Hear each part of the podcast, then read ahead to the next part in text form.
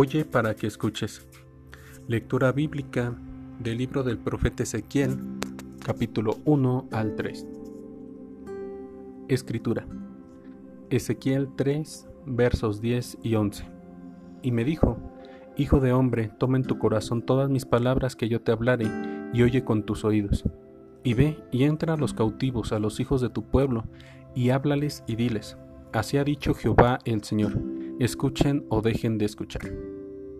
Mensaje.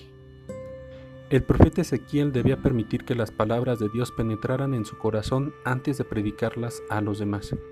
El mensaje de Dios debe de entrar en nuestro corazón y mostrarse en acciones para que podamos ayudar eficazmente a que otros lo comprendan y lo puedan aplicar a sus vidas. Obediencia.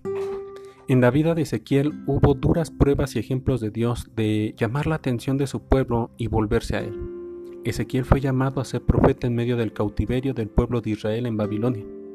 Ahora nos enfrentamos en un tiempo donde las cosas se concentran en algo que Dios ha permitido para preparar a su iglesia.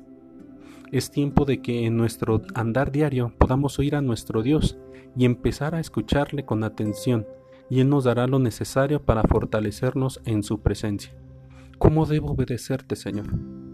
Pido de ti, Hijo, que guardes en tu corazón todas mis palabras, porque solo en ellas hay vida y vida eterna. Solo es un tiempo de preparación. ¿Qué estás aprendiendo en este tiempo? Arrepentimiento.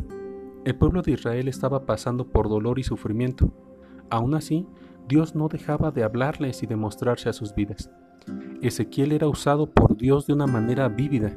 En ese tiempo, el maltrato era evidente en la vida de cada israelita, y aún así, como dicen, ves la situación y ni así te hinques.